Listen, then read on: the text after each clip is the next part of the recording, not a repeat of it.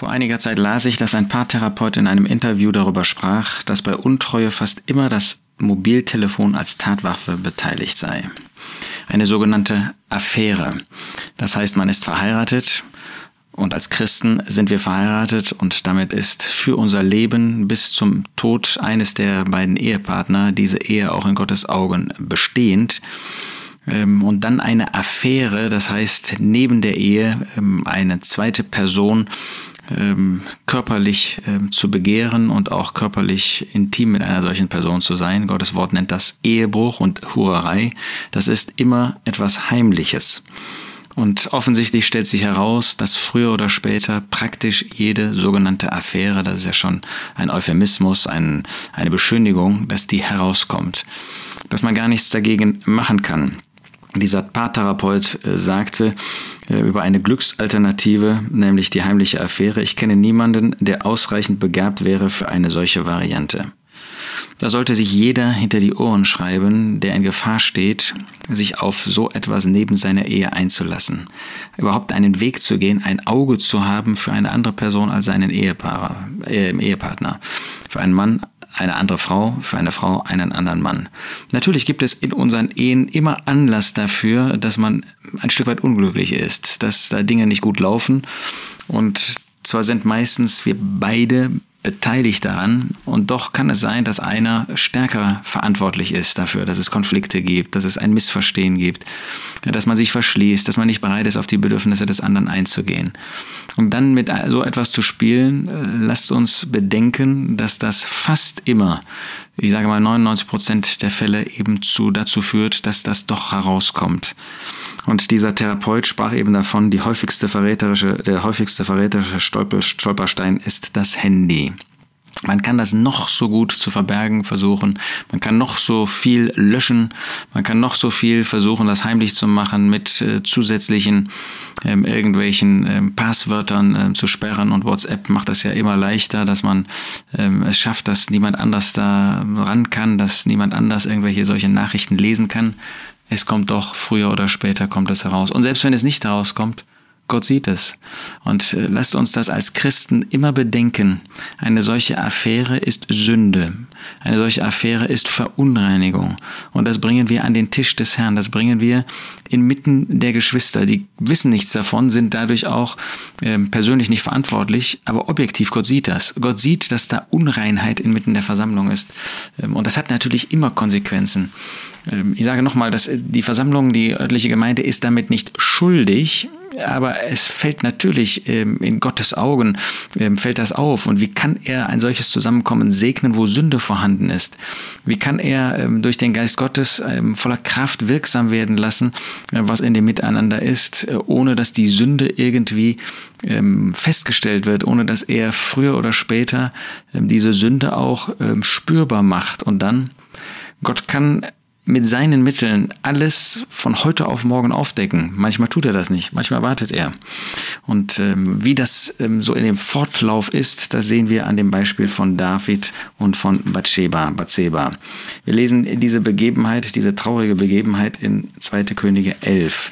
Dort heißt es in Vers 1, es geschah bei der Rückkehr des Jahres zur Zeit, wenn die Könige ausziehen, da sandte David Jakob, äh, Joab und seine Knechte mit ihm und ganz Israel, und sie richteten die Kinder Ammon zugrunde und belagerten Rabba.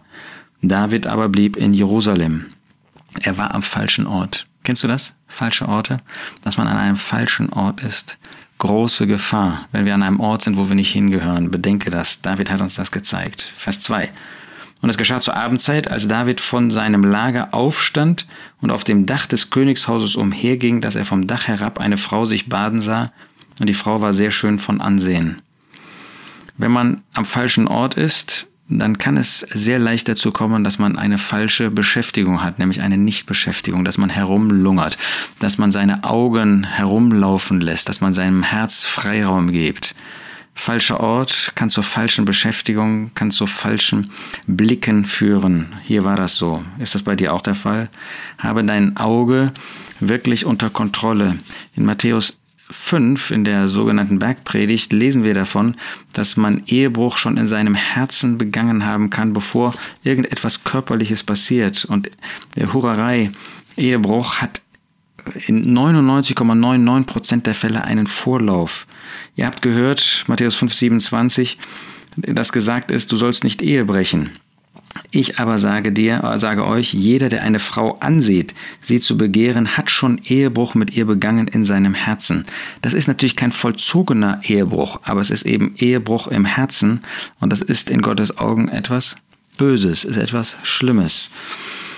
Das heißt, ich bin am falschen Ort und dann wird mein Herz, meine fleischlichen Begierden und so weiter werden tätig. Wenn ich dann auch eben keine Beschäftigung habe, einer Beschäftigung nicht nachgehe, nicht bewusst mich dem aussetze, was Gott mir übertragen hat als Aufgaben, dann kommt eben diese Nichtbeschäftigung. Und die führt drittens, Vers 3, und David sandte hin und erkundigte sich nach der Frau und man sprach, ist das nicht Bathseba, die Tochter Eliams, die Frau Urias des Hethiters? Dann kommen fleischliche Begierden und diesen fleischlichen Begierden lässt man freien Lauf. Hier war das so. Er schaut sie an, ist in seinem äh, Fleisch, in seiner Begierde angesprochen und er lässt die fleischlichen Begierden laufen. Er informiert sich, das müsste ja spätestens zu einem Halt geführt haben. Er hört, dass es eine Ehefrau ist. Er hört, dass es die Ehefrau eines Mannes ist, der nicht einfacher Soldat ist, sondern der ein Held ist, wie das später in 2. Mose, äh, 2. Samuel äh, 23 zu, nachzulesen ist. Er weiß also, dass das ein ganz wichtiger, ein ganz hervorragender Mann ist, der mit dieser Frau verheiratet ist. Vers 4.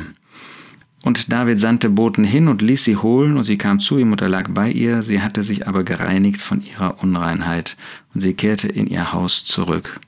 Das heißt viertens, wenn die Begierde in unserem Leben aufkommt, dann werden wir zu Sklaven der Sünde, wieder besseren Wissens. Wir wissen, dass das böse ist, wir wissen, dass das verkehrt ist. David weiß, dass er Ehebruch betreibt, nicht nur Hurerei, sondern Ehebruch.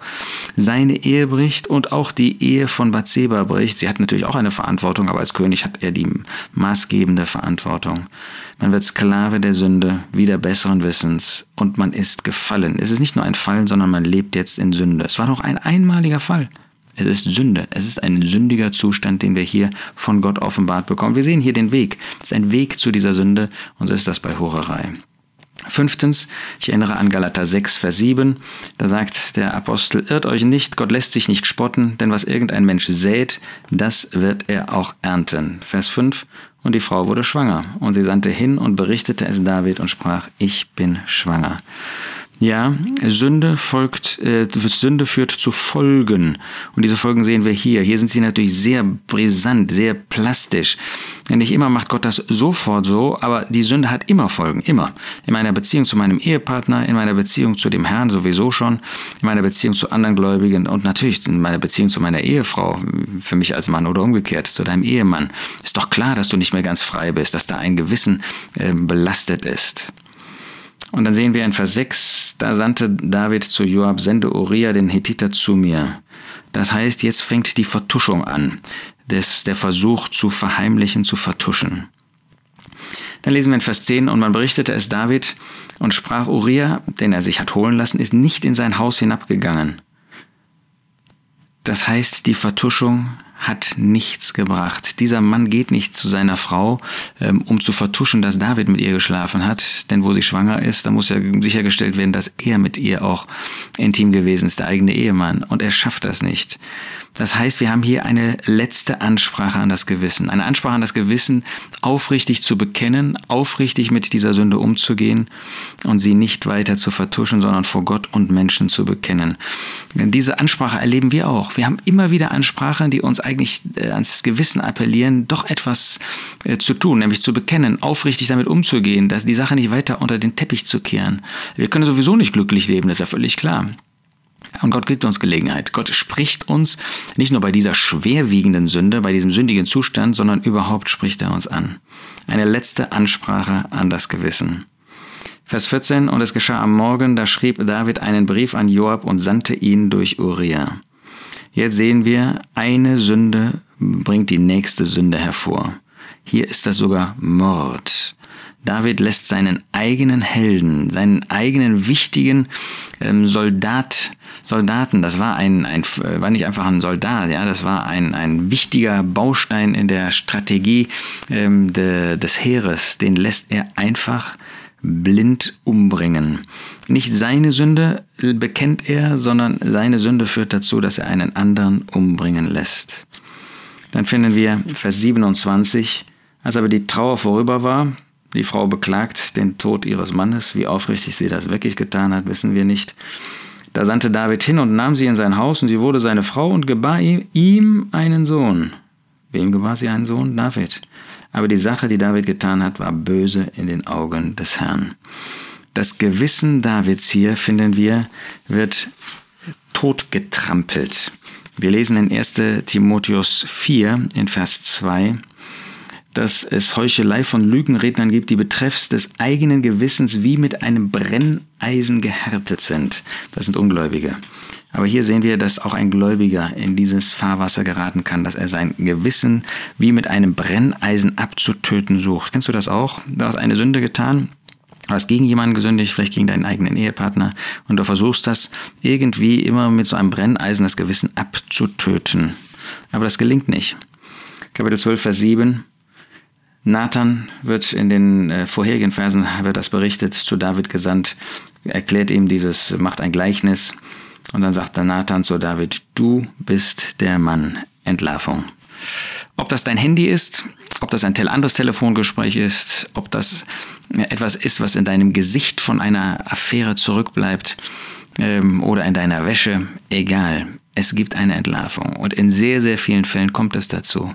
Deshalb sage ich nochmal, es ist schlimm, äh, eine Sünde zu begehen. Es ist schlimm, in Sünde zu fallen. Es ist schlimm, in einen sündigen Zustand zu kommen. Das ist schlimm. Das ist wirklich schlimm. Und das ist in den Augen Gottes schlimm.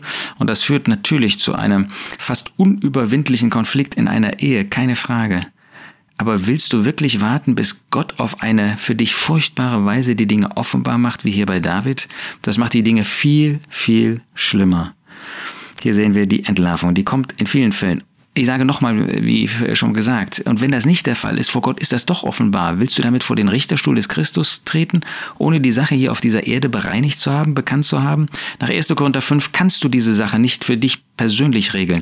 Du musst einen Bruder am Ort einbeziehen, und zwar nicht den schwächsten Bruder, der sagt, ja, ist nicht so schlimm, jetzt hast du es mir ja gesagt, sondern jemand, der wirklich ein Bewusstsein hat, was diese Sünde ist und dass diese Sünde dann auch von Seiten der Versammlung bekannt und durch Ausschluss bereinigt werden kann. Denn nur dadurch können wir bei einer solchen Sünde uns als solche erweisen, die wirklich rein sind, nach 2. Korinther 7. Und dann finden wir in Vers 10, Kapitel 12, Vers 10, Nun denn, so soll von deinem Haus das Schwert nicht weichen in Ewigkeit, weil du mich verachtet und die Frau Urias des Hethiters genommen hast, dass sie dir zur Frau sei. Da finden wir die Zucht Gottes. Wird sogar noch von der Lästerung gesprochen, die ähm, gegenüber Gott hier ähm, durch diese Sünde, die ja bekannt geworden war. Man kann das ja letztlich nicht verheimlichen. Wir meinen immer, was wir alles verheimlichen können. Dann kommt die Zucht Gottes. Damit ist aber nicht das, das die Geschichte zu Ende. Vers 24. David tröstete Bathseba seine Frau und ging zu ihr ein und lag bei ihr und sie gebar einen Sohn und er gab ihm den Namen Salomo und der Herr liebte ihn. Da finden wir, dass die Barmherzigkeit Gottes unendlich groß ist. Auch für dich. Auch wenn du diese Sünde begangen hast. Auch wenn du jetzt diesen Podcast hörst und siehst, ich bin gemeint. In meinem Leben gibt es diese Sünde, gibt es diesen sündigen Zustand. Ich habe das immer noch nicht in Ordnung gebracht, habe das immer noch nicht bekannt. Ist vielleicht nur einmal vorgekommen. Aber du siehst bei dieser Sünde, das ist ein sündiger Zustand. Der hat eine Vorgeschichte, der hat einen Weg. Und damit ist ein sündiger Zustand erreicht, wo nur die Versammlung Gottes nach Gottes Maßstab, nach Gottes ähm, ähm, Beurteilung die Dinge regeln kann, dann bring die Sache vor den Herrn, bring die Sache vor die Brüder. Das ist natürlich bitter. Das ist für uns bitter, wenn wir das bekennen müssen und wenn wir ausgeschlossen werden müssen. Aber es ist der einzige Weg, um die Sache in Ordnung zu bringen. Willst du irgendwann durch dein Handy, durch irgendetwas, ähm, was auf, äh, auffällt, was deinem Ehepartner auffällt. Ich habe schon gesagt, ja, das, das kann ein Brief sein, das kann etwas sein, was man in deinem Gesicht sieht, ähm, ob äh, materiell oder ähm, einfach in deinem Blick, ähm, durch irgendeinen Blick, den du jemandem zuwirfst, durch irgendein Verhalten, durch irgendein Telefonat, durch deine Wäsche oder ich weiß nicht wodurch. Gott kann die Dinge offenbar machen und dann es ist viel, viel schlimmer, auch für deine Ehe. Die einzige Chance, die Dinge gottgemäß zu ordnen, ist, sie aufrichtig zu bekennen. Tu es bevor das zu spät ist, um die Dinge noch wirklich in einer Weise zu regeln, dass es eine Vergebung gibt, die auch eine Ehe wieder retten kann. Das ist wirklich eine Rettung. Ehebruch ist zwar nicht ähm, von dem Wort her noch von dem Gedanken Gottes, dass damit eine Ehe notwendigerweise zu Ende sein kann, muss. Aber nach Matthäus 19 weißt du genau, was das bedeutet, Hurerei für deine Ehe. Dass die Ehe im inneren Kern ist sie ähm, angegriffen ähm, und du hast nicht das Recht, deinem Ehepartner vorzuschreiben, er muss dir vergeben. Ja, wir wollen von Herzen vergeben, wenn das Ehe möglich ist. Aber eine Ehe kann so zerrüttet sein dadurch und dann, dann stehst du vor den Scherben deines Lebens.